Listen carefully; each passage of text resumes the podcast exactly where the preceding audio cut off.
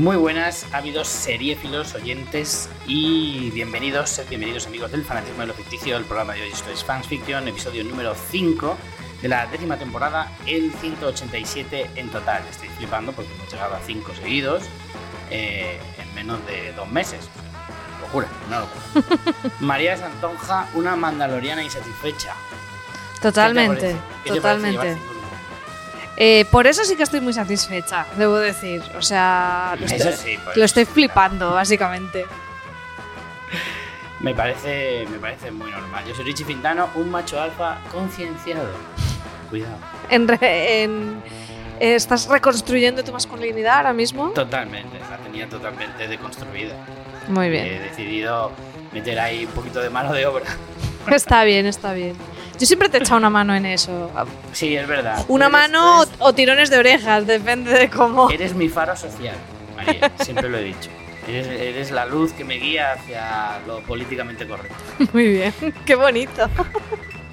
Siempre, siempre. Bueno, eh, como decía, quinto programa, décima temporada. O sea, no sabéis hasta qué punto. Además es que vamos a contar una, una- un, un detrás de los micros. Hemos grabado dos días seguidos, porque hemos establecido un nuevo día de grabación de la semana y estamos a primeros de semana y la semana pasada grabamos a finales. O sea que hemos grabado dos días seguidos. O sea, eso sí que ya es récord histórico. Sí, no, no lo digas muy alto porque aún puede explotar la mesa de Hmm. mezclas o cualquier cosa de estas que siempre nos pasa cuando, cuando parece que vamos en, en la buena dirección, eh, Sí. la tecnología eh, no, nos fastidia. El destino, por la razón que sea, decide que, que somos unos flipados.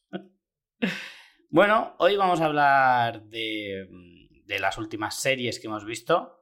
Vamos a recuperar, en cierto modo, aquello de, de que hemos utilizado mucho en otras temporadas, que es el, lo que hemos visto, básicamente, sin tema, ni lógica, ni ningún tipo de conciencia. Así que hoy tenemos bastantes series de las que comentar, pero, pero bueno, antes de nada, te quería preguntar, María, ¿qué tal la semana? Desde ayer, la verdad es que poca novedad, probablemente, pero aún así puedes contarme tu semana. Pues mira, te puedo contar que eh, me he comprado unos AirPods nuevos porque los míos ya estaban fundidos de estar escuchando podcast y ya directamente no me funcionaban en las llamadas y en los podcasts no, no terminaba un podcast entero. Entonces eh, estaba ya que me tiraba de los pelos volviendo a los auriculares con cablecito. Tenía que estar usando, que es que, que pronto nos acostumbramos a las cosas buenas, ¿eh? De verdad. Así que estoy Mm. muy contenta eh, con los AirPods. ya parece de cavernícola. Total, total, total. Además que yo estoy todo el día con auriculares y ahora con el nene más aún, porque tampoco puedo ponerme a ver muchas cosas, pero bueno, a veces jugando con él eh, sí que puedo, si está ahí un ratito entretenido, sí que puedo escuchar algo, o cuando lo duermo, que ahora mm, está en una maravillosa fase en que mm, no hay quien lo deje en la cuna. Se ve que las cunas, yo no sé si a ti la cuna te la vendieron como a mí, pero a mí me la vendieron con pinchos. No sé si a ti también te vino este modelo. Eh, Sí. creo, creo que es un estándar que la mía tiene pinchos. Entonces, bueno, pues mientras estoy ahí durmiendo. Creo pues, que debe de ser que los plantan, plantan los bichos y más o menos a los seis meses es cuando ya crecen lo suficiente como para pinchar al nene y que diga, eh, aquí te quedas tú. Sí, no, los míos creo que crecieron más rápido eh, los ¿Sí? pinchos, sí, sí, sí. Así que bueno, pues mi semana eso, eh, probando TikTok, que me siento viejísima, muy, muy vieja, eh, no entiendo nada, eh, pero bueno, me parece interesante. He conseguido ya hackear el algoritmo para que me salgan cosas que me interesen, porque al principio solo me salían culos y bailes, y yo decía, es que, es que no. Y ahora ya he conseguido que me vaya enseñando cosas que más o menos me muestren. Pero es un poco peligroso porque, claro, yo, yo tengo cierta conducta obsesiva. O sea, Hmm. en, en otra vida yo podía haber acabado junkie, ludópata o cualquier cosa porque cuando me da por algo, lo bueno es que me da por, por juegos de mesa, los Sims y cosas así, siempre bastante inocuas. Pero claro, TikTok es, es- es la droga para eso, ¿no? Porque ahora estoy a tope con la inteligencia artificial, ¿vale? Entonces, ¿qué pasa? Que ya, pues veo eso y me ven- venga a salirme vídeos de cómo hacer cosas con ChatGPT y venga a salirme cosas y, entro en bucle y, uff, da miedito eso. A mí me da más miedo TikTok que la inteligencia artificial, Richie, que sé que tú no estás muy a tope con esto. Yo estoy, yo, yo me declaro totalmente acojonado de la inteligencia artificial. O sea, tengo clarísimo que vamos a ser absolutamente prescindibles porque no hemos visto suficientes pelis de ciencia ficción que hablen del futuro apocalíptico de que las máquinas se revelan. O sea, no han habido suficientes Terminators, Yo Robot, eh, no, no han habido suficiente. no hemos Matrix. Y la gente está flipadísima con la inteligencia artificial. y "Oh, Yo estoy guay, cómo mola". flipadísima. Yo estoy flipadísima. Pero que nos van a sustituir y estáis ahí tan tranquilos, hombre. Estoy flipadísima. Es que además, o sea, estoy pagando hasta el premium del chat GPT para bueno, gilipolleces, porque de momento no lo estoy usando. Bueno, a ver, sí me está sirviendo en cosas de trabajo, pero sobre todo para trastear. Y bueno, de hecho, el otro día le hice que me, que me actuara como si fuera Woody Allen y me contara qué tal su día. Y me salió una Bueno. historieta brutal. Mira, giñé, yo me giñé encima. te- tengo capturas de pantalla, las podemos poner en el blog, en fansfiction.es por si queréis leerlas. Y además, de hecho, se lo he vuelto a preguntar y me ha contado otra historia diferente. Es, es la leche, o sea, es, es muy bestia. Pero sí, yo lo que siento, lo que te decía, que me hago vieja, siento que, que- que- que el mundo se me escapa entre las manos, o sea, todo va demasiado deprisa. No me da tiempo a enterarme de las cosas. Eso es muy generacional. Yo me acuerdo de una escena de Cadena Perpetua cuando Brooks, el ancianito bibliotecario, sale de la cárcel, eh, cuando Red define su estado como instituto- institucionalizado, em, cuando sale y dice que el mundo va a toda leche, y era en los años 50. ¿Sabes? Imagínate ahora Total. la gente como pues es un poco eso no como que todas las generaciones van a un ritmo que luego la, la, la- la sociedad pues como- evidentemente va avanzando y a todos nos parece que va demasiado rápido según te vas haciendo más mayor es acojonante Creo que sí que es generacional, pero además de eso, eh, ahora va más rápido todavía. O sea, claro, Eh, claro. Los últimos cinco años han ido mucho más deprisa que los últimos 15 y, y ya llega un punto que dices, jolín, es que con la tecnología de lo de la inteligencia artificial es que salió en octubre y es que cada semana hay cosas nuevas. Es que ahora yo estaba probando eh, ChatGPT 4, ¿vale? Porque es la versión que puedes probarla, en el Premium puedes probar la versión 4 y la que está en abierto no sé si es la 3. Eh, es que no sé, o sea, hace semanas que está y ya notas un salto de calidad con la 4 respecto a la 3 que dices, o sea, no, no me había enterado aún que existía y vamos por la 4, no sé, es todo demasiado loco. Es, lo que es muy dices loco. lo que dices del TikTok que yo llevo unos cuantos meses usándolo y demás no no publico no publico nada ¿Te salen culos y no- bailes o qué te no sale? sé, no sé Ya, no sabes qué- empezar, ¿sabes? A la hora de hacer vídeo digo no sé hago uno de baile hago un challenge Por favor, haz uno de baile y un challenge. un, ¿no? un- un unboxing, un, un de uñas, de ASMR. son tantas cosas que no sé por dónde empezar. Pero ¿qué cosas te horrible. salen? ¿Qué, qué contenido te sale a ti? ¿Te, te empezaron también con culos Bueno, y bailes? todo. No, a mí los culos y los bailes me vinieron después. ¿Ah, sí? No sé por qué. Pero al principio sí que fui como. pues te- cuando te haces la cuenta, te pregunta cuáles son tus intereses. Y empiezan a salirte. Pues yo puse viajes, deportes, de fútbol me salen 700.000. Sí, claro. Eh, cosas de cine, de series. eh, me gusta mucho la fotografía, los paisajes. eh, hay algunos de estos vídeos de estos de drones pasando por paisajes increíbles que parece eso Pandora. tengo tropecientos mil. No sabes la de cosas que se construyen en China. Madre mía, qué cosa Madre mía, lo que se construye en China. Es una locura. En fin, a mí TikTok es lo que tú dices, tío. Es súper peligroso. Y, sobre- y si eres una persona curiosa es peor, porque por ejemplo yo a veces Exacto. entro en cosas que digo, realmente esto no me interesa, pero me da curiosidad de cómo funciona esto. A mí me sale un chico que es un influencer, un pelo afro, que hace un bailecito con una canción así como parece Hmm. india, eh, que dice como calm down, calm down, no sé si te ha Mm, salido, sí, ¿vale? sí, que hace como, como una broma que les coge el móvil a alguien, bueno, yo creo que la mitad están preparados y les hace el Claro. bailecito. Vale, pues a mí eso me, me dejó flipada en plan, este señor hace eso todo el rato y entré en su perfil y lo miré, bueno, pues ahora no para de salirme esa mierda todo el rato y es como, que no, que no me interesaba tanto. Pero lo, lo que tienes que hacer es entrar en muchas cosas muy diferentes. Y Yo así no te machacan con un solo tema. Y lo vuelves reparten loco. mucho. Lo vuelves loco al algoritmo. Ay, no Claro, sé, pero la cuestión es también, en cierto modo, es como. eh, Es una faena porque si te interesan muchas cosas diferentes, a mí me gustan los cómics, me gustan. Hay gente que se eh, abre varias cuentas, ¿eh? Para no volver locos a los algoritmos. Buah, pues yo lo tengo. El mío debe estar diciendo, por favor, quiero la baja. Quiero la baja porque este señor no es normal. Entonces, sí que es jodido porque es verdad que más de una ocasión, cuando me doy cuenta, son las 3 de la mañana, no he visto series y llevo 3 horas Ya. viendo, viendo mierdas en TikTok. Que Sí. son súper interesantes. Pues yo he visto cosas de historia, eh, de estos que te dibujan y te cuentan la historia de forma súper simple, que está súper chulo también, que hay vídeos en YouTube a, porrón. eh, también están genial, de economía, de pf, si es que hay mogollonazo de, de temas y, y en ese sentido TikTok está súper bien enfocado al talento, a, a la, a la gente. Hay cosas que de verdad que la gente es flipante lo que hace. Claro, pero es un poco. Son muy locura. es, está pensado para que sea adictivo, porque es tan corto que es como Pero una loco, gratificación inmediata todo el rato, ¿sabes? Es como Mm. pum, pum, pum. Es como, o sea, es que me, me recuerda a la serie de Berto Romero que había un momento que se imaginaba en el futuro con sus nietos, o no sé cómo era, que decía. Papá, estos flashes son muy aburridos y muy lentos. Y era como la tele era directamente a flashes, porque ya, o sea, la, la información no puede ser más mm, concisa.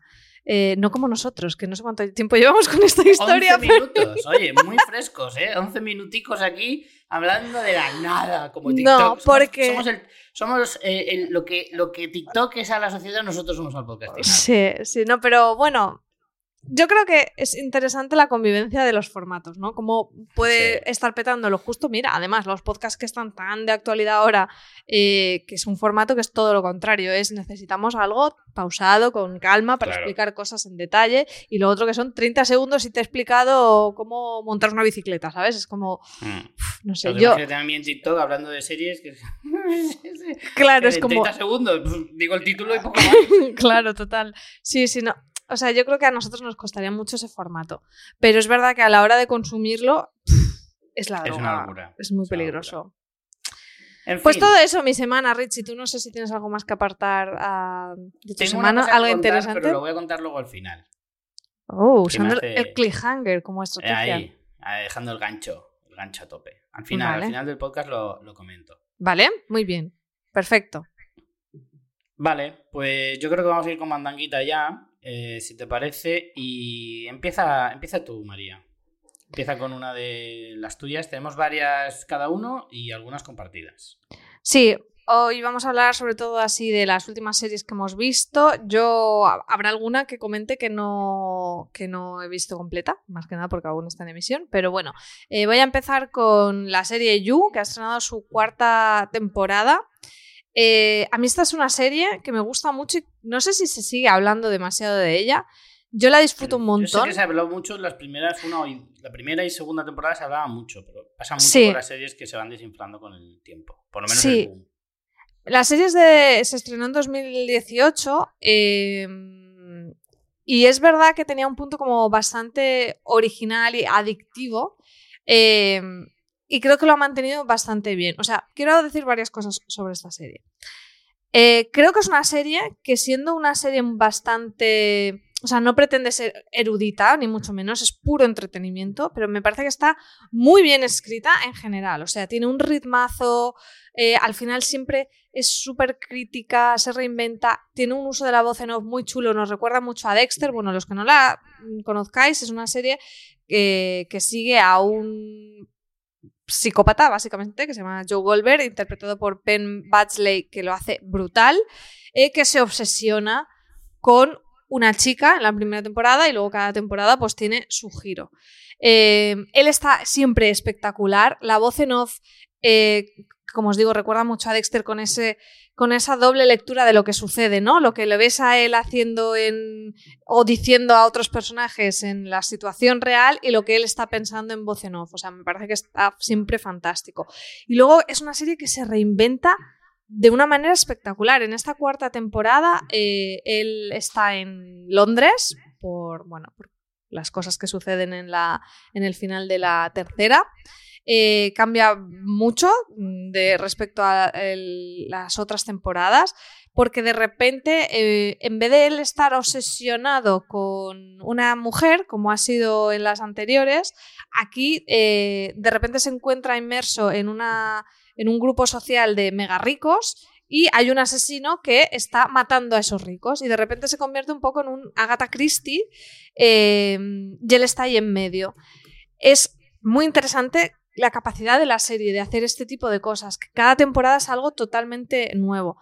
Eh, esta es una de las series de Netflix que suele emitir, sabes que hay muchas que emite como en parte 1 y parte 2 y muchas veces Mm. es un poco como por la cara, te hacen parte 1 y parte 2 que dices, podrían ser dos temporadas, podrías haberme la puesto del tirón, muchas veces como que esa separación es muy aleatoria y justo me llama mucho la atención que en esta temporada, en esta cuarta temporada, tiene todo el sentido el parte 1, parte 2. O sea, es claramente una primera parte de la temporada y una segunda parte. No es ni dos temporadas, ni. O sea, tiene como un claro cambio eh, de rumbo entre la primera parte y la segunda. A mí debo decir que me gustó más la primera. Creo que en la segunda hay, que, hay bastantes saltos del tiburón, porque bueno, es muy fantasioso al final todo, como, como pasaba con Dexter, ¿no? Cómo se libra de todo Claro. siempre y demás. Pero aún así, siempre la disfruto. Me parece súper adictiva y me lo paso muy bien. Y como decías tú, lo de que mm, muchas se nos van perdiendo y cuando pasan las temporadas, a mí me pasa muchísimo. Yo me doy cuenta en los últimos años que tengo muchas series abandonadas, series que me han gustado, pero que me he quedado en la segunda temporada. Me, o sea, tengo más que no he continuado que que he continuado, ¿vale? Mm, Porque Mm. arranco muchas novedades y luego me las dejo ahí. Y creo que You es de las pocas que mantengo viéndolas. Y es por varios motivos. Uno, porque realmente me lo paso muy bien. Además, es la típica que es que no me dura, mm, me dura menos de una semana. Porque cuando la veo, la cojo de. O sea, es de estas de. Hablabas tú de cliffhanger. O sea, estás. Es de los que está escrito como, como perfecto para que quieras ver otro episodio. Es muy carne de Netflix en ese sentido. Y luego, una cosa que se ha perdido mucho, pero que en esta serie lo hacen súper bien, y es el previously. ¿Verdad que ya no hacen previously? Pues en esta Sí. serie te lo hacen de- sobre todo al principio de la temporada, que me parece súper necesario, porque Sí. ahora las series tardan, antes salían al año, pero a veces ahora tardan dos años. Y yo, señores, no me acuerdo lo que comí ayer, yo necesito un previously. Y me, me está pasando con algunas series que si ya a lo mejor pierdo el interés porque han pasado dos años, encima si la pongo y es que ni me acuerdo de por dónde iba nada, digo, fuera otra cosa. Me pasó con The Flight Attendant, que me gustó mucho la primera temporada, empecé a ver la segunda y era como, Buah, es que no me acuerdo el primer episodio. es que no me acuerdo de quién es nadie, o sea, no me acuerdo Mm. en qué quedó esta mujer porque está relacionándose, o sea, es como tío una serie que hace dos años no me pones un mísero previously, pues You hace unos previously que son dignos de estudio de artículo, porque además te los hace súper picaditos, bueno, es que en el de esta temporada es que te explican hasta, o sea, las tres anteriores en un minuto con su voz en off como diciendo, bueno, pues es que claro, como me pasó esto y esto y esto, he llegado a este punto y tal. Y dices, ostras, o sea, me parece que está súper bien hecho. Y es como, a ver, ni, ni, ni que te pongan un previously en cada episodio, y menos ahora que está el streaming, que mm, se cuelgan muchas veces incluso las temporadas de golpe, no tiene sentido. Pero, señores mm, y señoras productores de televisión, series que hace dos años que no estén en emisión, ponerme un minutico de recordarme dónde estaba cada uno. Así Sí. que eh, esos son los dos motivos porque veo You. Primero, me gusta mucho, pero luego es que en, pum, en un momento digo, ah, vale, ya, por aquí nos quedamos. Así que Es un recuperemos. buen motivo para ver una serie. Hace buenos previously. Jolín, pues no, no, es que hay que recuperar el, el sagrado arte del previously de las series bien hecho. Porque yo es que ya no. Yo no, no puedo sostener tantas series a la vez y luego series que hace dos años que no veo y, y que pretendan que me acuerde. No puedo. ¿Qué se cree esta gente? Es ¿Qué que no cree? puedo, o sea, que me lo pongan facilito, ¿sabes? O sea, yo Claro. no, no ver, puedo de estar hecho, haciendo tiene esto. más sentido hoy en día porque hay muchísimas más Claro. series y muchísimas más plataformas. Tiene más sentido que se haga. Antes veías, yo qué sé, cuatro o cinco series al mes, como Claro, mucho. o sea, Ahora ni- ves tropecientas. Ni lo que hacen en el Amar en tiempos revueltos, esto que te, que Bueno, te claro, ponen. no, la- no, la serie dura medio 25 episodio minutos. Es el anterior. Claro, 10 minutos de previously y 10 de lo que vendrá en el siguiente, Sí. que es que me flipa eso. O sea, ni eso, ni una serie que hace dos años que no se emite, que no me cuentes ni por dónde vamos. Así que bueno, he hecho este. O sea, quería hablar de You, pero también quería. O sea, lo tenía apuntado como quiero hablar de los previously. Cuidado. Eh, pero no, os la recomiendo un montón y soy súper fan de, este chico. O sea, me parece que lo hace tan bien. Eh, no sé, me encanta. Me, lo paso muy bien. Sí, justo además hace cosa de una semana confirmaron que va, que va a tener su, una quinta temporada, pero que ya será la última, lo cual me parece bien porque eh, es verdad que esta cuarta se ha sabido reinventar de nuevo muy bien. Ha dejado el personaje en un punto muy interesante, pero, pero si lo alargan temporadas y temporadas, como pasó con Dexter precisamente, ya va a perder un poco el sentido o se va a repetir. O sea que creo que una quinta temporada para cerrarla es, es fantástico. Hmm. Yo lo que dices de los previously, eh, yo creo que a lo mejor es en parte porque de alguna manera como que ha pasado de moda. Como que ya... que Sí, como que se vea viejuno, época. ¿no? Sí, que se vea viejuno, aunque yo no, no lo haría en cada episodio, porque es verdad que en ese sentido tampoco hace falta, pero joder, entre temporadas sí que tendría que ser obligatorio. Yo de hecho igual hasta haría una ley que, que obligar a las plataformas a hacerlo. Porque es cierto que a veces yo he tenido que volver al capítulo de la temporada anterior. sí, yo no tengo tiempo para eso. De cómo acababa porque no me acordaba absolutamente de nada. Sí, sí, sí. Y a veces seguía mucho el hilo de la temporada anterior y dices, hostia, tío, este, este dónde estaba, este, este, no había muerto, este quién es. este era el primo, se fue de viaje. Sí, sí, no, no, o sea, eh, por favor, dejadnos en comentarios eh, si estáis a favor de los previously hmm. y si vamos a hacer un change.org para que los recuperen en las series que tardan dos años en... contenedores a la puerta de las plataformas, decidlo que estamos dispuestos. Vale, pues anotamos aquí tu queja, que nos parece muy bien. Vale, yo voy a ir con una serie documental, porque si te digo la verdad, eh, jamás me había gustado tanto los documentales como las series documentales en los últimos años, ¿eh? O sea, estoy, estoy muy a tope con las series documentales. Encontré una de casualidad en una de estas veces que las sugerencias de X plataforma de repente sí que acierta y te da justo eh, en el meollo. Eh, voy a hablar de una historia de crímenes. Probablemente no sea una serie muy. O sea, una producción demasiado conocida, creo yo, porque es una de esas cosas que parece así un poco. Yo no la conozco. Eh, es una serie española, está en Amazon Prime, y es sobre crímenes, eh, los crímenes más mm, conocidos, más mediáticos de España en los últimos 20 años aproximadamente. ¿Vale? Habla de algunos de los casos más famosos, como el de. como el de. Mm, ahí lo diré. Paula Baninkoff, creo que se llamaba la chica. Eh, el de. Jolín. Ahora no me acordaré. Eh, Rocío Baninkoff, creo que era, ¿eh? Rocío Baninkoff, exacto. Rocío Baninkoff.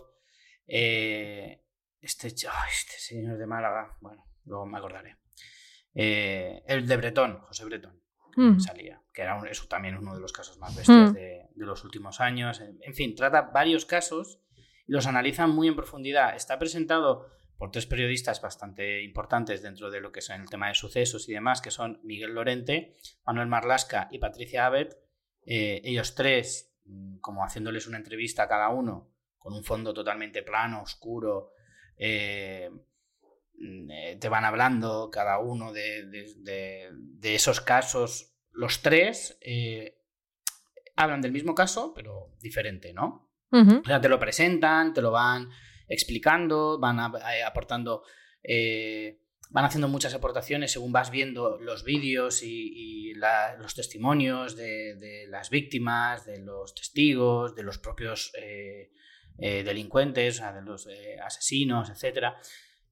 Es estremecedor, o sea, es absolutamente estremecedor. Algunos casos son muy, muy bestias muy, muy bestias. Eh, como sabes, que yo además lo he dicho muchas veces en el, en el, podcast, soy muy aficionado al tema de la crónica negra y el tema de los sucesos y tal y cual. Muchos de estos casos los conocía, ya había oído hablar algunos de ellos en profundidad. El caso Bretón, por ejemplo, es uno de los más famosos de los últimos años. Eh, pero ostras, te lo cuento de una forma tan, tan dinámica, tan fluida y al mismo tiempo tan eh, desgarradora que es brutal, o sea, es absolutamente brutal. Es verdad que te tiene que gustar mucho eh, el tema mm, de la crónica negra y demás. Pero al ser unos casos en España, hay algunos, hay testimonios, en el caso de Rocío Baninkov, por ejemplo, eh, ahora estoy dudando si era Rocío Baninkov o era otro, no lo sé. Hay uno, por ejemplo, en el que sí que habla la, el padre de la víctima, que además fue muy famoso porque hizo mucha campaña eh, para, para, el tío que la había asesinado, eh, que fuera a la cárcel y tal. Bueno, mm, hizo muchísima, tuvo mucha presencia mediática y te habla también de todo eso, de cómo cada caso se trata de una forma diferente dependiendo de, de lo mediático que es. Eh, algunos casos como están repartidos en distintos puntos de España, cómo, cómo eso condiciona, cómo complica. Además te da muchos detalles de la investigación. Algunas veces hablan los propios cuerpos de policía, de la Guardia Civil, de la gente que ha investigado los casos, y te da muchísimos detalles y te hace ver, tener una visión muy, muy objetiva y muy global de cada caso, que muchas veces eh, estas investigaciones o tienden al sensacionalismo, también te ponen algunas veces incluso cómo em, un medio ha tratado el asunto, etcétera, etcétera. Entonces, eh, creo que hacerlo de esta forma tan seria, tan rigurosa y tan emocionante al mismo tiempo, eh, tiene un valor brutal. Bueno, a mí es que me enganchó tremendamente. Eso sí, también te lo digo, lo veía a última hora del día, por la noche, y te ibas a la cama con un mal cuerpo. Eso te iba a decir, yo es que estas cosas me cuestan y ya, como es el rato que yo suelo tener para verlo, es que me dan hasta mal rollo. De hecho, últimamente has- ha sucedido. Mira, justo, hablamos en el último episodio de. en el de los Oscars del podcast. del podcast. De la película del Triángulo de la Tristeza. Y una Mm. de las chicas protagonistas, la que hace de influencer, se murió hace nada, o sea, no llegó a los Oscars con 32 años. Y el otro día estábamos viendo la noticia, no sé qué, después de ver la peli, leyéndolo, y fue como, mira, es que no quiero leer más sobre esto, o sea, es como que estoy muy sensible a esas cosas Qué y, me, me dan muy mal cuerpo. Y, Mm. y tengo con este tipo de temas como una sensación, o sea, tengo como una doble ahí, lucho contra dos Marías, porque por un lado me gusta, pero por otro Mm. tiene que ser como en momentos muy adecuados porque luego me afecta muchísimo. Entonces, Claro. eh, no sé, creo que es un punto de eso, de, de ese atractivo de, de todas estas historias, ¿no? Que tienes esa dualidad.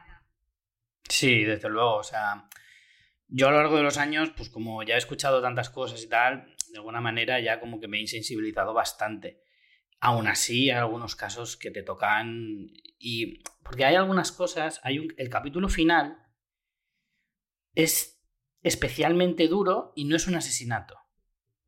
Mm, Bueno, digamos que es un asesinato indirecto. Es el caso, es el caso de una joven que acabó suicidándose por, por el tema, por el un tema de bullying, pero un bullying muy exacerbado.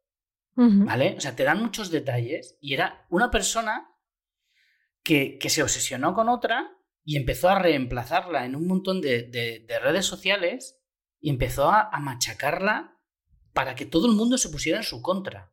O sea, no es mía. que yo voy por la calle y te insulto o te digo cosas. No, no, no, es que le destrozó la vida a todos los niveles y, y en realidad no se sabe por qué. No se entiende el por qué. Bueno, Porque creo que de hecho no, no encontraron al culpable. Ah, no saben quién fue. Creo que no. Creo recordar que no. No se sabía quién era. Madre Pero mía. era una cosa de locos. Era como decir, pero, pero, pero, ¿qué le pasa a este mundo? De verdad. O sea, es que hay algunas cosas que, bueno, uno mata a otra persona, incluso hay casos muy graves de uno mata a sus propios hijos y tal, y eso es muy terrible. Muy terrible. Pero bueno, lo has escuchado tantas veces que ya te parece hasta. No, no, no digo normal, ni mucho menos, pero como que ya es como, bueno, pues es jodido de, de- de asumir, pero es eso. Ya te parece algo no, no tan anormal. Pero esto, explicado de esa manera y demás, era como, pero ¿cómo una persona puede llegar a ese nivel de, de- ser tan asqueroso? O sea, no, no sé, es muy, es muy heavy, ¿no? Entonces, son, eso, son documentales que, que cuestan, no, no son fáciles de digerir, evidentemente no es para todos los públicos, o sea, realmente estos temas te tienen que de verdad interesar mucho y tienes que tener estómago para, para tragar esto. Pero vamos, que si es, eh, si es tu rollo, desde luego merece mucho la pena verlo porque es au- au- auténticamente estremecedor y, y muy, muy, muy interesante. Pues apuntado queda, no sé si un día que tenga estómago la veré. Vale, pues eh, voy a seguir con reivindicaciones, Richie. Venga, dale. Eh, voy a hablar de The Mandalorian, eh, que ha estrenado su tercera temporada ya. Por eso decía al principio que no, que no la he terminado, porque la serie sigue en emisión. Creo que he visto los tres primeros, que son los que se han emitido de momento. Eh, no me está gustando esta temporada me da mucha pena porque The Mandalorian para mí, eh, además creo recordar que se estrenó que estábamos en plena pandemia y a mí me, me daba la vida, ¿no? Era como, bueno, yo veo ahí a mi Yodica chiquitico y me, me da como buen rollo, era muy entretenida y es que ahora no me interesa nada, me parece aburridísima. O sea, esta tercera temporada es que acabo mirando el móvil sin, sin quererlo, ¿sabes? De esto de mm, sin voy con toda la intención de ver la serie, pero acabo con el móvil en la mano mirando cualquier chorrada porque es que me aburre. De hecho, me dice Francis, venga, va, vamos a ver la tal, y es como, "Mm, ¿y no prefieres ver no sé qué? ¿Y no prefieres ver no sé cuántos? O sea, me parece impensable que me pase eso con Mandalorian, pero creo que la serie ha ido bajando y bajando el nivel. Creo que su primera Hmm. temporada era espectacular, que la segunda estuvo bien, pero es que esta tercera... Pero en la segunda se notó Uf. también el bajón, ¿eh? Sí, por eso, por eso digo, la segunda bajó, pero bueno, pero es que está, me, me- me está pareciendo súper aburrida. Creo que probablemente Disney Plus esté con cierto problema eh, Sí. de querer abarcar y abarcar y abarcar y crear franquicias y, y, bueno, pues está pasándole con Marvel, con Star Wars, con todo esto que, que creo que es un tema, Richie, que podemos tratar con esos monográficos que te gustan tanto de... Sí, de oye. porque, porque yo ya es que hasta me estoy desconectando, o sea, yo ya hay varias series de Marvel que no he visto, varias de Star Wars que no he visto, o sea, sin ir más lejos, la, la de Obi-Wan que no vive como dos episodios y era como, por favor, pero qué soporífero es esto, es que no me interesa nada, cosas que deberían ser de aventuras, o sea, es- Mm. ¿sabes? No es que diga, no, es que me he puesto una peli sesuda, polaca, mm, en blanco y negro y es densa. No, no, vamos a ver, que estamos hablando de espadicas láseres, de, ¿sabes? O sea, me tiene que entretener. Y lo siento, pero no. Y mantenía esperanzas con el Mandaloriano y su tercera temporada, eh, pero me Hombre, está defraudando un montón. insignia del megaproyecto de Star Wars Claro. televisivo es de Mandalorian. Se suponía que le tenía que seguir la estela a series como Obi-Wan y, y tal, eh, pero no, se está quedando No. bastante, bastante menos de lo que se esperaba. Y ni siquiera el Yodica chiquitico me lo está salvando, porque No. es verdad que siempre tiene sus momentitos así graciosos, pero es que en el último episodio era como... mm, es que ni, ni, ni con el Yodica. Una pena muy grande. No sé cómo la comentaré cuando termine para ver si la cosa remonta. Eh, la voy a seguir porque, bueno, de Mandalorian sí creo que vale la pena seguirla. Ya os digo que otras de Star Wars las he abandonado, pero, pero me está defraudando un montón y, y eso, ya os digo, es que me da pereza. Una es pena. verdad que lo que dices es que Disney Plus se está quedando muy atrás respecto a las otras, voy a decir, tres más potentes, Netflix, HBO y Amazon. eh, en el sentido de, bueno, Amazon, bueno, quiso echar el resto con el Señor de los Anillos, no la salió bien, pero bueno, tiene sus cositas. Eh, Netflix mm, cada año acaba sacando un pelotazo y HBO creo que es la que ahora mismo está más en forma, sin duda. En, plan- en cuanto a exitazos, tiene por lo menos tres o cuatro.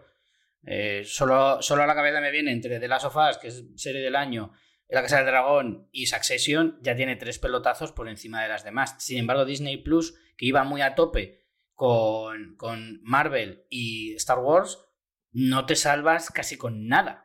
Casi con Hmm. nada te salvas. Y de hecho, efectivamente, va todo como, como a menos. Sí. En el caso de Star Wars, en el de Marvel, mm, quizá no tanto. Pero con el caso de Star Wars, yo veo una tendencia muy clara. Y es que las historias de Marvel y de Star Wars son tan grandes que se necesitan presupuestos muy grandes para que algo, para que te cuaje, creo yo. Y los presupuestos de las series son evidentemente muchísimo más eh, bajos. O sea, se ve la producción que es muchísimo peor que una película. Muchísimo peor. A mí ya no me preocupa tanto eso. Es, es- creo que es una cuestión ya de los guiones. Es que las historias que me estás contando no son originales. Ya no entro ni siquiera en la espectacularidad. Es que si me aburre, incluso aunque sea súper espectacular, no voy a entrar. No sé, yo creo que sí, sí queda para un programa este análisis más en profundidad, quizá. De- decirnos si os interesa y qué opiniones tenéis. Si al final lo hacemos, podemos eh, avisarlo con antelación para que la gente nos, nos pase un poco cómo están ellos eh, en este momento, si están siguiéndolas todas, si por completismo, si no, si se han caído. Creo que es interesante. Bien, podemos meter el tema del completismo ahí también, que ya comentamos en el, en el programa anterior, que es un tema que tenemos ahí candente y que, y que nos sale, nos sale de, de dentro querer hablar del tema. Yo la de Mandalorian no la he empezado todavía, porque quería ver la de Andor primero, pero la tengo ahí como que perecica me da empezarla. Me la pereza. también. Fíjate, luego Francis la siguió porque él sí que tiene el completismo con Star Wars Hmm, y me dijo que mejoraba, pero es que yo el primer episodio me quedé como diciendo, es que no sé qué me quieres contar. hmm. No, no, sé de- no sé a dónde vas con esta serie. Y luego la han puesto muy bien, ¿eh? Esta sí que quizá la, la podríamos recuperar porque, bueno, he oído luego bastantes buenas críticas en- a, a bastantes personas, pero me da pereza. Es como, Hmm. mira, es que, te- es que tengo otras cosas que ver antes. Claro, claro. Si quieres, vamos con alguna de las que tenemos en común. Por ejemplo, El Paciente, eh, serie de FX que se puede ver en Disney Plus, precisamente. Eh, yo la terminé la semana pasada.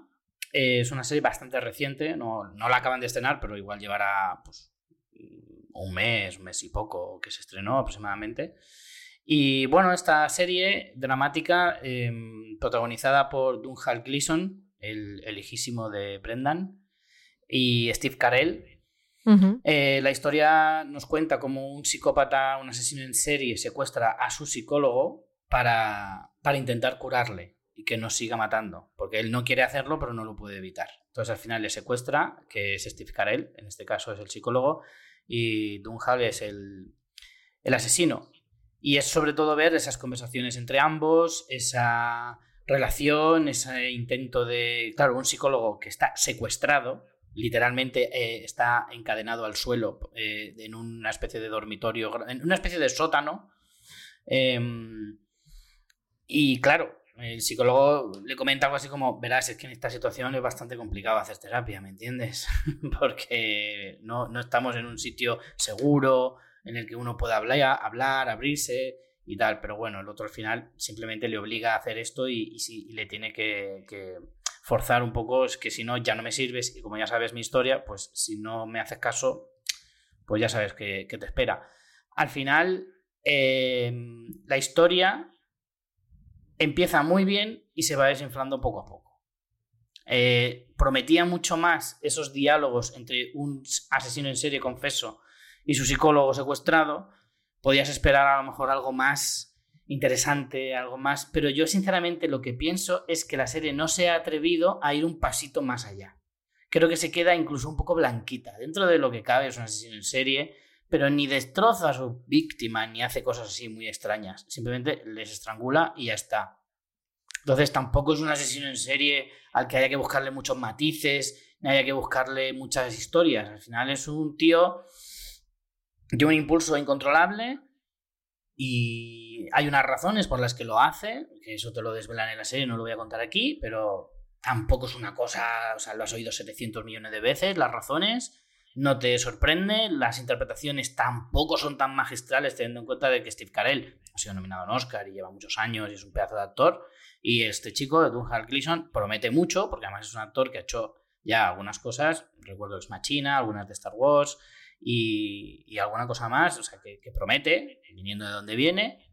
Y no sé, me esperaba muchísimo más de lo que me ha concedido esta serie. Que una cosa sí tiene buena y es que son 10 episodios de menos de 30 minutos cada uno. Es lo único que tiene así más reseñable. Bueno, creo que no. O sea, creo que es que tiene algunos más largos, que es una cosa que ahora encuentro en muchas series y no me gusta. O sea, a mí tampoco, ¿eh? Eh, ¿eh? me, me, desconcierta. Mm. De hecho, me pasó con The Mandalorian. El otro día, de repente, había un episodio de 48 minutos que era como, ¿dónde vas? O sea, no, no me gusta porque yo me hago la idea de que esta serie es de media hora. De repente no me mm. hagas el doble. No me importa que sean tres minutos para arriba o para abajo, pero cambiar así. Y en el paciente creo que sucedía esto. A ver, sí, pero tiene creo que uno o dos episodios más, más, de más de 30, pero igual tienen 38 minutos, no, no tiene 50 sí. de repente. Sobre todo los primeros son, así. Los primeros son así que te como que entras mucho en, o sea, en, en la historia, sí que es verdad que el primer episodio, los primeros te entran más ganas de verlo, como decías, y yo estoy bastante de acuerdo en todo lo que, lo que has dicho, creo que la premisa es buenísima, de hecho yo pensaba, guau, esto funcionaría súper bien como podcast también, hmm. esas conversaciones. Eh, ellos dos son dos maravillosos actores y la historia creo que quiere trascender, ¿no? Y hablarte de otras cosas. Con el personaje de Steve Carrell, del doctor Strauss, em, aborda también un poco el, sentido de la vida, el perdonar, el cuando estás en, una situación de vida o muerte, pues como al final esas peleas que hayas podido tener con tus seres queridos pueden mm, verse como estúpidas incluso. Em, creo que es muy interesante el personaje de, Sam, de, este asesino interpretado por Don, Don Hal Gleason, el punto de que él quiere, no quiere ser así. Entonces, a mí todas esas historias, eh, volviendo un poco a la parte turbia, como estabas tú contando en la serie documental, de ponerte en la mente del asesino, de por qué cae ahí. O sea, a mí Mindhunter creo que es una de mis series favoritas. Me, compré la obra en la que está basada el estudio de, este eh, analista de perfiles. Todo eso me flipa. Entonces, a mí ver a un asesino en serie que está buscando eh, evitar esos impulsos me parece súper interesante. Pero como dices, creo que acaba desinflándose. Aún así es una serie que yo sí recomiendo. O sea, no creo que sea que la veas y digas, vaya mierda. No, mm. yo creo que no. Pero sí que con la premisa tan potente que tiene, que me parece brillante, o sea, me parece que a ti te dicen eso y dices, eh, compro, o sea, la quiero. Eh, y con ese casting tendría que haber sido mucho, mucho mejor. Claro, no, si yo cuando vi la premisa, ni siquiera sabía los actores que eran, me daba igual, era como, me da igual quién me interprete esto, me interesa. Porque Sí. ves la sinopsis y dices, ¡buah! Impresionante, seguro que es genial. El problema igual ahí es un problema de expectativas, pero desde luego... Mira, había una cosa que sí que me gustaba, pero creo que también está mal llevada, es la relación del, del psicólogo con el hijo, con el tema religioso y demás. Me parecía interesante, pero al final, como al quinto episodio que me hablabas del tema, ya me había cansado. Te aburrías, sí. Era como, ya no me interesa. Me parecía muy Sí. interesante, pero o está mal llevado, o se ha vuelto denso, o no sé, pero ya no me interesa. Entonces, Hmm. en ese sentido, ya te digo, me ha decepcionado mucho.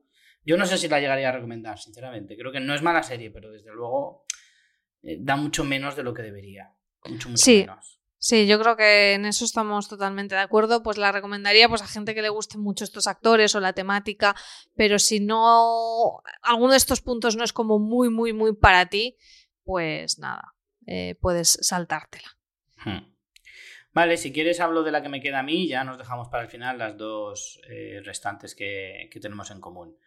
Eh, yo me he animado a ver, que no es para nada una serie de estreno, un- una temporada más bien de estreno, porque ya se estrenó hace bastante tiempo, la tercera temporada de American Crime Story. eh, la recordaréis, de la factoría de, de Ryan Murphy. Eh, las dos anteriores hablaban del caso de OJ Simpson y la segunda temporada hablaba del asesinato de Versace. En este caso se centra en el caso Mónica Lewinsky, ¿vale? De Eh, conocido por todo el mundo. En esta me pasa de lo que hablábamos antes. Esta serie yo que lo gocé en las temporadas anteriores, me la, me la, o sea, se me fue total y ten- tenía muchas ganas y Hmm. no la he seguido por todo esto. Cuéntame, ¿qué te ha parecido? Pues me ha gustado y mucho, muchísimo. La serie se llama Impeachment, que la traducción se entendería algo así como destitución, que es pues un poco lo que, pues todo lo que ocurrió y, todo lo que a raíz de, del caso, de- del descubrimiento de esa eh, aventura que tuvo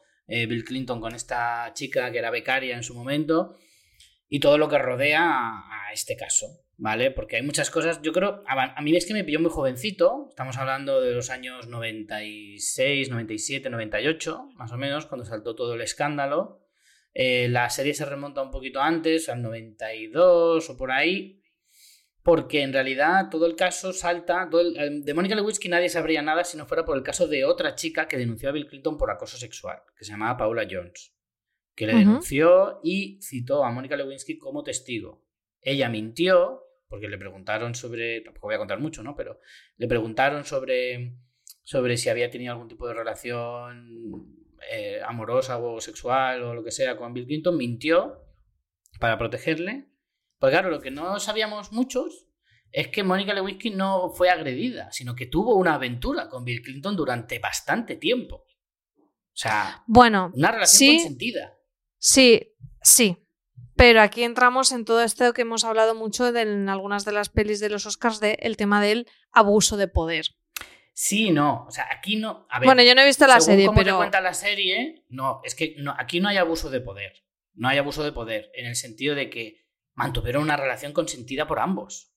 No Ya. hubo abuso de poder. O sea, estaba- Richie, aquí como, como tu faro moral, te diré que eh, el consentimiento, a ver, yo tampoco aquí ni mucho no soy un experto, pero no es lo único importante. Si hay una, si hay una situación de roles, Pero que no estoy, eh, hablando, María, no estoy hablando solo a nivel sexual. Que tuvieron una relación amorosa. da igual. Un, una- un psicólogo con una paciente no es ético. Al final está en una, en una posición de, de abuso de Sí, poder sí, de una persona pero, sobre A otra. ver, puede ser. mm, Te hablo de bueno, manera genérica, de- desconociendo los detalles del caso, porque a mí también me pilló más yo pequeña que ti, el porque yo soy más pequeña que tú. cuenta- Teniendo en cuenta que la propia Mónica Lewinsky es productora de la serie, se da a entender que es bastante veraz. Por lo menos Sí. la parte de ella. Luego Yo cuentan creo- un montón de cosas alrededor de todo el caso que no tienen que ver con Mónica Lewinsky directamente, pero sí que entiendes que es bastante eh, fiel a la realidad. Eso te iba a decir, yo creo que como que resarce un poco al, eh, eh, a- al personaje de Levinsky, ¿no? Que fue un poco como la parodia durante un montón de tiempo. Bueno, eso es y tremendo. creo que es que por eso es bastante interesante esta serie. Claro. A mí, teniendo en cuenta de que no era un caso criminal, eh, entre comillas, ¿vale? Comparado con los otros dos casos que se, que se habían dado en la serie, claro, tú piensas, a lo mejor es más descafeinado. Al contrario, a mí me ha gustado, creo que a lo mejor es que el de OJ fue muy chulo. El de Versace me pareció más, más rollo, pero el de OJ fue una temporada muy interesante, muy chula, estaba muy bien contada y a mí me gustó mucho. Y este caso es que me ha parecido súper fascinante, porque es que hay un montón de entramado detrás, hay muchos intereses, porque claro, la, la derecha se metió eh, por en medio porque quería tener cualquier excusa para lanzar a, Bill Clinton fuera de la Casa Blanca y, se metieron de lleno en este asunto. Entra ahí más la moralidad que lo que uno puede pensar. Sí que es cierto que, eh, claro, a lo mejor esta serie es que, joder, cambia muchísimo el hecho de que la hayan hecho en la, década del 2020, después claro, post Me claro. que si lo hubieran hecho hace 10 años. Es que, es que la mirada es distinta, claro. No tiene nada que ver. Entonces, claro, o sea, la visión como espectador es una, la forma de relatarlo es otra totalmente distinta. Eh, o sea, el mundo es completamente distinto que hace 10 años, no te digo ya hace 25, cuando ocurrió. Entonces, eh, me parece muy necesaria. Además, te va a explotar la cabeza cuando te diga que a Bill Clinton lo interpreta Cliff Owen. Vaya. Porque yo no lo eh, sabía. Ha salido muy bien parado, ¿eh? Más le gustará a Bill Clinton, ¿eh? Y bueno, a mí me ha parecido brutal, ¿eh? Me ha parecido brutal. Me ha parecido muy interesante. Ya más allá de que esté mejor hecha, peor hecha, eh, si tiene sus giros, si no, si Ryan Murphy al final es verdad que a veces abusa un poquito de la parafernalia y es un poquito eh, ostentoso a veces y tal, pero aquí está bastante correcto, bastante riguroso y, y creo que sobre todo el contenido es que es muy interesante muy interesante, porque al final, esto además lo hemos hablado muchas veces de, em, esto es cultura popular finales del siglo XX. O hmm. sea, estamos hablando de que de, algo que conmocionó al mundo entero, aunque a nosotros no nos afectara prácticamente en nada. Jo, pero aquí llegó eh, mucho ¿eh? en España. O sea, yo siendo pequeña lo recuerdo, pues imagínate, y eso era aquí en España. Que, que, creo que todavía más, la figura Mónica Levinsky ya era todavía más un chiste, porque ya aquí ya nos llegó totalmente lo del vestido y poco más. Bueno, es que hay un momento en la serie que ella, en una conversación con una amiga, dice, soy el disfraz de Halloween más popular de este año. Tal cual. Y nos metimos en internet a buscarlo y efectivamente ves fotos del año 98 con mogollón de gente disfrazada con el clásico traje azul que llevaba, con la manchita de, yogur, con, con, el broche que llevaba, con... Bueno, bueno, bueno, bueno, o sea, una locura, una locura. Y, y sobre todo es descubrir también la mentalidad de los americanos eh, para muchas cosas, ¿vale? Eh, y, bueno, luego está el personaje de Linda Tripp, que nadie lo conocerá a día de hoy probablemente, o ya no nos suena, o, si, bueno, el que era joven en, su momento no nos suena de nada, porque yo no, no, no, no descubrimos tanto sobre la historia en, tanta profundidad como te desvela la, la serie pero es un personaje clave, es la que lo desvela absolutamente todo. Está interpretada por Sarah, Paul, Sarah Paulson, que es una maestra. Hay que decir que esa tía es, es una actriz como la copa de un pino, porque tiene una cantidad de registros brutal.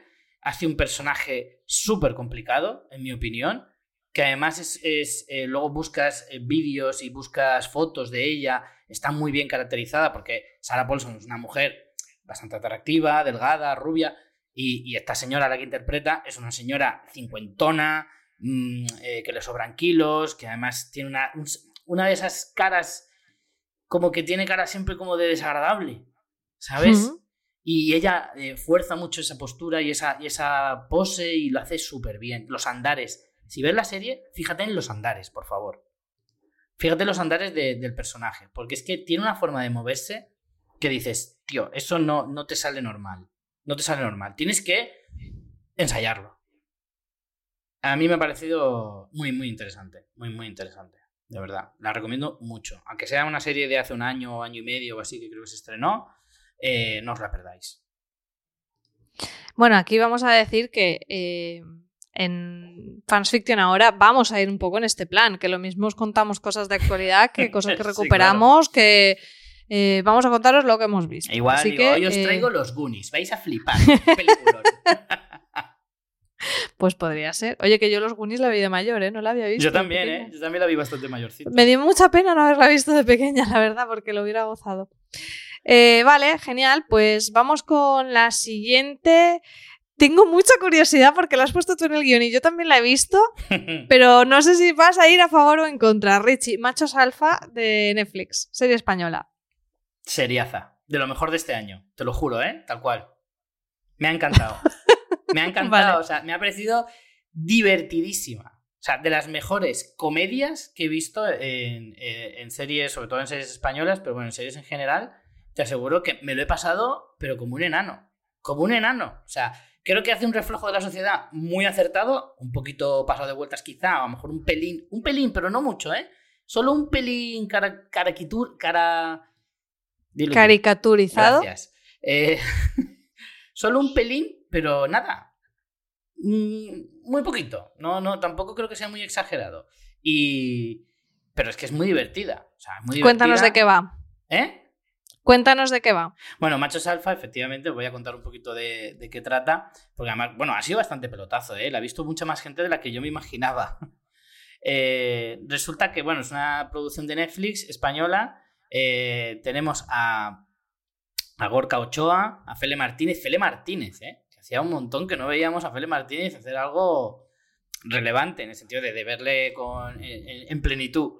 Fernando Gil, que yo me declaro fan de Fernando Gil, que yo le he seguido desde hace mucho tiempo porque... Por cierto, tú sabes que Fele Martínez, que es alicantino como nosotros. Sí, ¿eh? es verdad.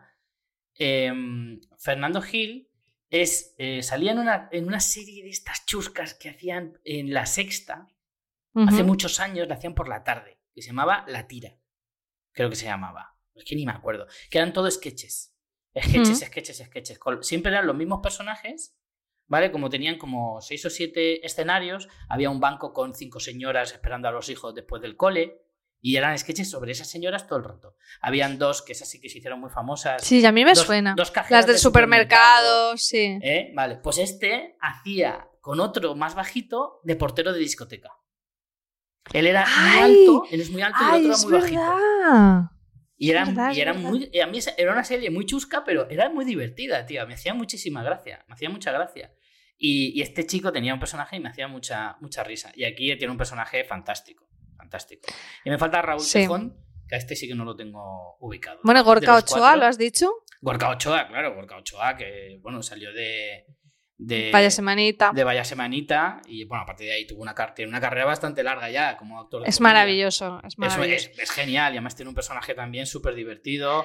Digamos que son cuatro hombres que viendo la sociedad actual, cómo evoluciona, sobre todo ellos, es un poco como que las mujeres hemos evolucionado a una cosa y los hombres aún nos han puesto como al día, ¿no? Hmm. Para, para, para mm, eh, todo el tema de la igualdad de género, las, enfrentarse a relaciones con mujeres empoderadas.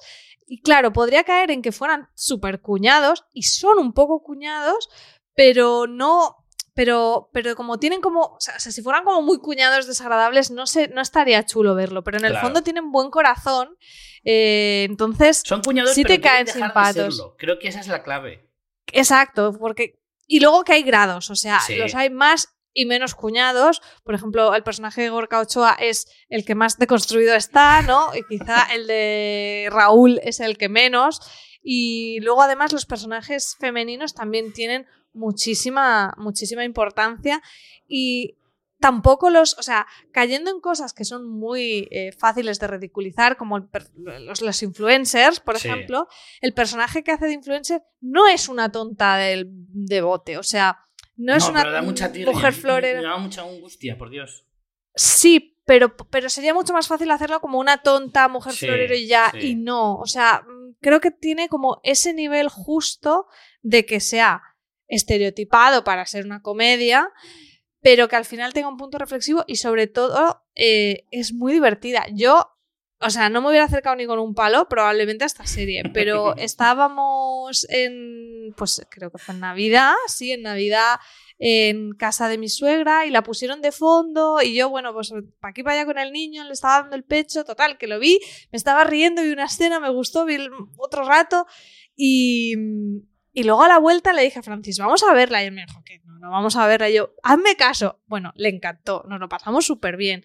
Y es eso, no va a ser a lo mejor, como tú dices, la serie del año, pero sí que creo que es una comedia que, puede gustar mucho. Está creada por eh, los hermanos Caballero, Alberto Caballero Laura Caballero, y Daniel de Orador. Los hermanos Caballeros son mega conocidísimos en, en las series españolas por los Maquino y quien viva y todas estas historias que, yo no soy nada fan, no mm. soy fan de estas series. Eh, y aún así esto me ha, me ha gustado, ¿eh? creo, que, creo que puede gustarle a gente que a lo mejor no de entrada no se vaya a acercar, ¿sabes? Que, que digan, pues que a mí no me hace gracia los avecinos, los que se avecina y todas estas. Es que no tiene nada Bueno, que ver. darle una oportunidad, sí. Es otra cosita. Yo no era de la que se avecina hasta hace dos o tres años o así, que de repente un día me dio por ponerme a ver un poco, porque a Aroa sí que le gustaba y tal, y al final me acabé enganchando y sí que me gusta. Me parece muy divertida, aunque bueno, tiene un rollo muy distinto a, a la mayoría de cosas que, que, se, que solemos ver. Pero, pero no sé, al final le acabé cogiendo el punto y me hace mucha gracia, aunque a veces se pase tres pueblos, pero me hace gracia. Eh, en este caso, a pesar de que sean los mismos creadores, es que no tiene nada que ver. Es un sentido del humor mucho más sutil, mucho más. A pesar de que trata el mundo de las relaciones a varios niveles, porque hay un casado con hijos, hay, una, hay un divorciado con una hija, hay uno que al que sí. le proponen una relación abierta. Bueno, eh, eso es maravilloso. Bueno, eso es maravilloso. El de la relación abierta es maravilloso con. con ay, Kira ¿cómo se llama la actriz? Eso, la actriz canaria, que está fantástica también. Sí, sí, Kira sí. El los personajes de las actrices que le hacen un poquito la contrapartida a estos cuatro eh, son tela también. O sea, son tela. Sí. Sí, Eh, sí. También hay un poco de todo, ¿no? Está María Herbás, que es la que hace de influencer, esta que el personaje que estabas hablando antes, Raquel Guerrero y Paula Gallego, eh, que bueno, están, para mí también, Están fantásticas. Genial. Sí, sí, sí.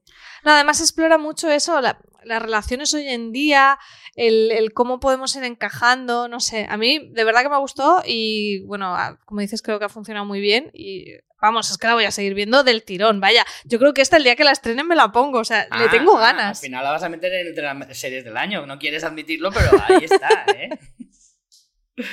Oye, pues creo que no sé si se estrenó. Se estrenó A en lo mejor enero. era del año. Eh, ah, es de enero. Yo digo, a ver si te Yo la has dejado sí. y era de mejores series del año pasado. Yo creo que sí, No- pero bueno. no lo sé, ahora lo comprobamos. pero yo creo que se estrenó en enero. Si no Porque cambiamos, sí el mejores series de, de-. Yo la empecé a ver pocos días después de que saliera. Claro, yo es que vi eso, lo que te digo, en Navidad, pero yo estuve en Reyes, en- por allí, por, por Málaga. Me cago en la leche, se estrenó el 30 de diciembre. Cambiamos el, el podcast de las mejores series del año, Richie, para que la incluyas. Bueno, siempre podemos hacer una trampilla. También Siempre es verdad que no es justo, trampillas. porque las que se estrenan el 30 de diciembre no te la vas a ver antes de que acabe el año. La vas a ver en enero, por lo tanto, bueno, por ahí puede tener un paso. Pues sí.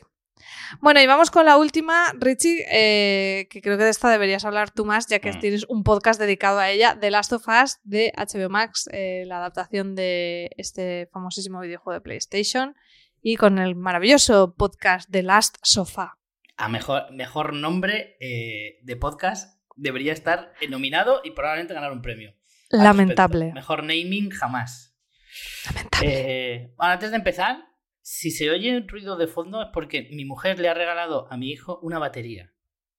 ¿Vale? Qué buena idea. Hemos llegado a ese, hemos- ese momento que todo padre eh, teme, ha llegado demasiado pronto, en mi opinión. El problema es que lo usa más ella que él, pero bueno. Eh, lo digo porque si se de fondo ya sabéis que es, que no está, no está cayendo un bombardeo por aquí. De las sofás.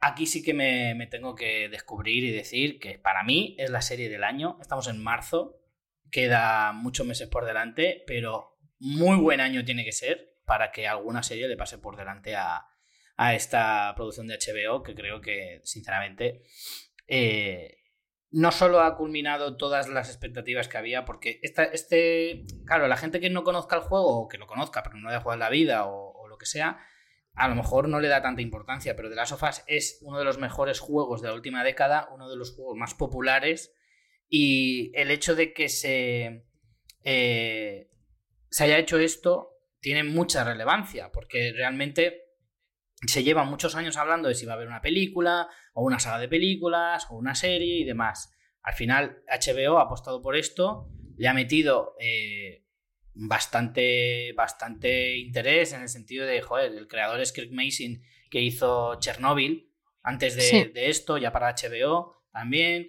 Eh, ha contratado a dos, bueno, a una estrella que es Pedro Pascal y a Bella Ramsey, que no es tan conocida, desde luego que no, a partir de ahora lo será. Eh, apuestas A una joven promesa. Sí, una joven promesa. Apuestas arriesgadas, porque bueno, se ha criticado mucho que si se parecen, si no se parecen. Estos dilemas que siempre salen cuando haces una adaptación de cualquier cosa. El mundo de los videojuegos tiene un público un tanto beligerante, en el sentido de hay que tener mucho cuidado con, con la gente. Es un poco como los de Star Wars o los de los cómics. Algunos nichos son un poco más eh, salvajes en este sentido. En cualquier caso, creo que la mayoría de gente coincide que por mucho se parezcan o no se parezcan, han cumplido de maravilla ambos actores, que ya no te imaginas a estos personajes si no son con ellos, eh, y que independientemente de que se parezcan o no, pues dices, pues tengo el del videojuego y tengo el de la serie y me gustan los dos por igual, que tampoco hay que volverse loco con eso. En definitiva, eh, pues que de la sofá se ha hablado tanto en las últimas semanas que, que podría decir muchas cosas, pero por no repetirme, eh, diría que ya te digo, me parece que es la serie del año que a lo mejor creo que a lo mejor si hubiera llegado hace unos años sería todavía más grande. Porque creo que el boom de, los zombies y de este tipo de producciones se ha pasado un poquito. Ya, ya no está tan a, tan a tope. Que a lo mejor si hubiera estrenado hace cinco años, quizá fuera incluso más. Pero bueno, realmente pueden estar muy contentos porque el pelotazo que han pegado ha sido bestial. Creo que ha superado a la Casa del Dragón en, en capítulo más visto o algo por el estilo. O sea que se pueden dar por más que satisfechos. Yo, bueno, este género obviamente me gusta mucho, el tema posapocalíptico, y lo que más me ha gustado, y es inevitable la comparación con The Walking Dead, es que creo que en muchos menos episodios en The Last of Us se han explorado muchas cosas, ¿no? A veces en The Walking Dead siempre la hemos disfrutado mucho, pero veíamos como eh, había cosas que se repetían, era como la misma premisa con el mismo malo, pero con otra cara. Eh, creo que aquí se han explorado en muy pocos episodios, ya sin hacer spoiler, temas clave, incluso temas que a veces no se han ni tocado tanto en The Walking Dead como las inclemencias del tiempo, por decirte algo, ¿no? O que se han mm. tocado muy poco. Y estoy de acuerdo contigo en que el casting es fantástico. Eh, creo que es una serie que pese a no tener muchísima acción, de hecho ser más bien reposada y ser de personajes, eh, te mantiene muy pegado a la silla para verla. Cuando, o sea, creo que como que equilibra muy bien estas dos cosas, ¿no? Mm. Cuando quiere meterte acción o tensión, estás a, tope con eso, y cuando te quiere meter eh, las tramas de los personajes y que conectes con ellos, este casting tan fantástico te hace que, que, pongas todo tu corazón en, estos dos personajes y los entiendas y sueltes la lagrimita. Entonces, es un equilibrio complicado con realmente una primera temporada. Y bueno, luego a nivel de producción me parece que es magistral. Los bichetes son fantásticos, o sea, los chasqueadores y los ruiditos. los escenarios. O sea, los escenarios son eh, para cagarse encima. O sea, a nivel de producción me parece increíble. Eh, que es todo digitalizado y tal, pero. Mm, o la inmensa mayoría. Pero tienen algunos planos eh, que son fascinantes. Yo es que lo dije en el podcast y lo repito aquí, tengo una obsesión clara con las cosas eh, derruidas, destrozadas, abandonadas y, el mundo posapocalíptico, pues es, como... Cerca de mi casa hay una, hay una gasolinera abandonada, un día si quieres te llevo. Llévame, me encanta, me encanta. O sea, tengo una fijación absoluta con ese tipo de cosas eh, y, claro, en esta serie me lo he gozado tremendo, pero tremendo. O sea, a nivel de producción me parece exquisita. Sí. Eh, y bueno, yo diría que esta serie debería acercarse todo el mundo, incluso a la gente que no sea muy género zombie, porque es que mm. de hecho creo que zombie es lo que menos hay en realidad. Mm. Infectados. Vamos a... Bueno, género zombie en, Claro, si estos no son zombies, porque es un hongo el, bichete, mm. eh, que el otro día en mi nevera había un córdiceps tal cual, ¿eh? O sea, se me... te mando fotos porque nos dejamos unas setas por ahí en el fondo y de repente dije, madre mía que desatamos aquí una pandemia mundial. Pero, pero sí, bueno, el género, el género sí lo podemos llamar zombie. Eh, creo que incluso aunque no seas muy de ese género, te tienes que acercar a esta serie porque, porque te ofrece mucho más allá de, esto. Y más allá, incluso te diría que, bueno, el que no tenga una Play o no le guste los videojuegos en general, que no se moleste. Pero si tienes una Play y has jugado, juegas a videojuegos, aunque sean muy de vez en cuando, y no has probado este juego, merece mucho la pena hacer las dos cosas, ver la serie y jugar al juego. Porque el juego tiene algunas cosas diferentes, la serie también, y al final ver la comparativa entre ambos medios y eh, ambas formas de narrar una misma historia, me parece que también es una, es una eh, actividad súper interesante y súper enriquecedora a, nivel audiovisual. Entonces, si alguna vez, mm, o sea, si tienes una Play y alguna vez te has planteado jugarlo o no te lo has planteado, plantéatelo ahora. Yo lo recomiendo mucho. Pues yo había probado el juego, pero no me había encantado y lo dejé. Eh, nada, llevaba muy poquito jugado, a lo mejor un 10% del juego, una cosa así.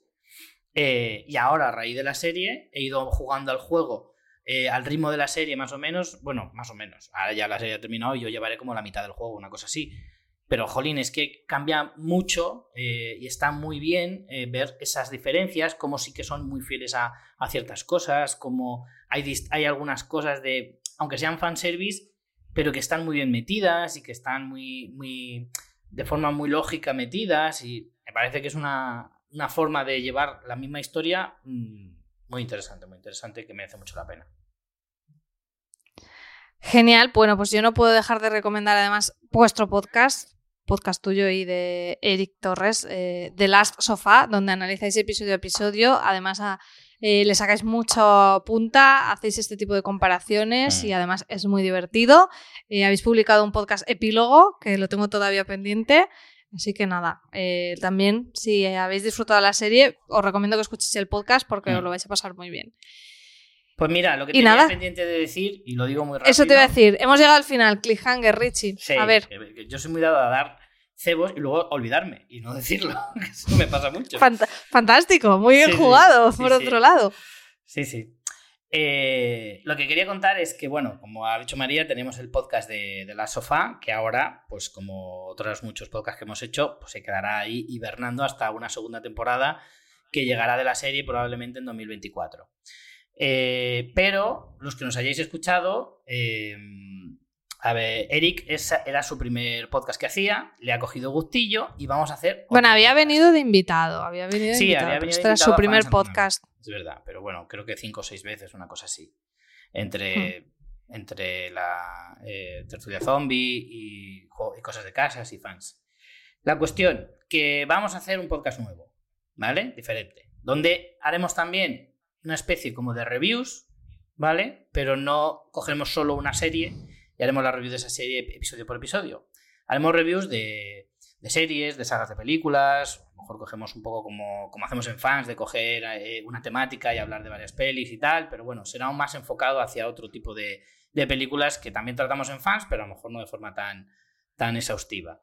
Eh, la cuestión es que, bueno, todavía no tenemos el nombre, que ahí hay un poco una de las partes que quería comentar. ¿Aceptas sugerencias de los oyentes? A esto voy. Lo dijimos en el epílogo de, la sofá y lo digo aquí. Eh, como no tenemos, llevamos una semana comiéndonos la cabeza los dos y no se nos ocurre eh, el, nombre perfecto. Entonces, acudo a vosotros, queridos oyentes, y si tenéis alguna sugerencia, bienvenida será. Y de hecho, además, creo que Eric dijo algo así como que podríamos hacer una encuesta en Twitter con dos, creo que te deja poner en las encuestas cinco opciones, me parece, y vamos a poner dos suyas, dos mías y una de los oyentes, la que nos parezca mejor. Y haremos una encuesta y a ver qué, sale. Eh, cuando tengamos... Saldrá la más troll de todas. Seguramente, seguramente. Pero bueno, aún así en la encuesta si nos convence, sí, si no, a lo mejor pasamos hasta el curso y elegimos nosotros. Ya veremos. Me encanta que estás diciendo eso, que vas a fomentar mucho la participación diciendo eso también por otro lado, ¿eh? Sí, sí, desde luego.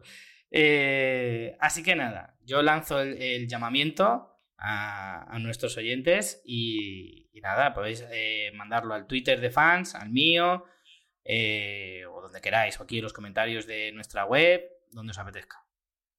Recuérdanos tu Twitter, Richie. R Fintano. Es realmente complicado. De hecho, si en el buscador pones Richie Fintano, se encuentra fácil. no hay que comerse mucho la cabeza. Así que Perfecto. esa era mi, mi, gran clayhanger que tenía. Muy bien, pues nada, pensaré, pensaré yo nombres para que no hagáis otro como The Last Sofa. Perdona, es que es un naming perfecto. Buscamos algo tan maravilloso como eso, aunque es difícil llegar a ese nivel. Es complicado. En fin, eh, nada, María, lo vamos a dejar aquí, si te parece. Venga, para esta semana tengo una lista de cositas que quiero ver A ver si para la semana que Mm. viene puedo comentarlas, porque se estrenan cosas a las que le tengo muchas ganas esta semana, ¿eh? Bueno, bueno, pues la semana que viene nos contarás.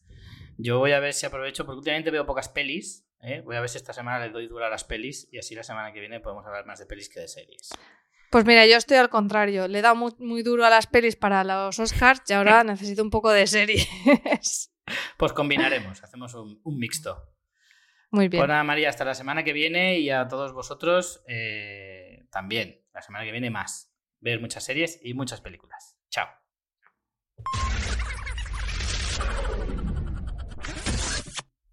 No oigo el audio, ¿eh?